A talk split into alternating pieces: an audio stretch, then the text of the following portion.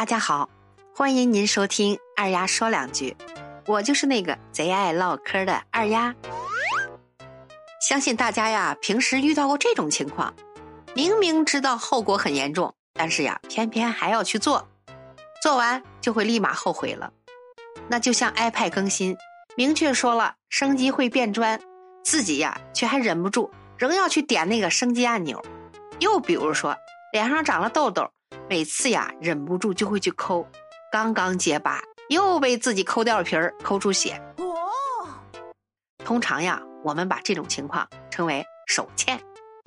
你永远不知道好奇心爆棚并且脑子抽筋儿的人能做出什么愚蠢的举动，也不知道忍不住手欠的人抱着怎样的居心。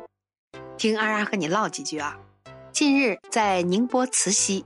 有一男子酒后误戴了二十万的钻戒，尝试了各种方法后没有办法摘除，无奈之下呀，只能向消防员求助。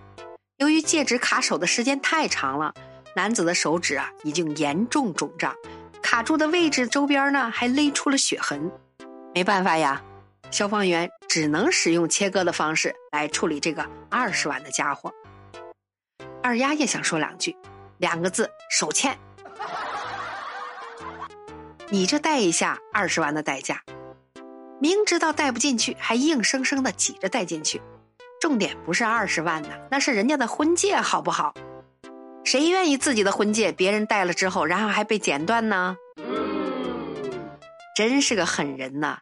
那手指头说切就切，不是说真的啊，手指头断了再接手术，应该也不用二十万。这就是名副其实的手欠呐。不过二丫怎么都想不明白。你怎么会误戴朋友老婆的婚戒呢？你想嫁新郎想疯了？人啊，不能有太重的好奇心，这就是下场。那手欠的人虽然呀直接导致作死，但至少自己的精神你要管好啊。小耳朵们，你们遇到过这样的奇葩事儿吗？欢迎您在二丫的评论区留言，咱们评论区见，拜拜。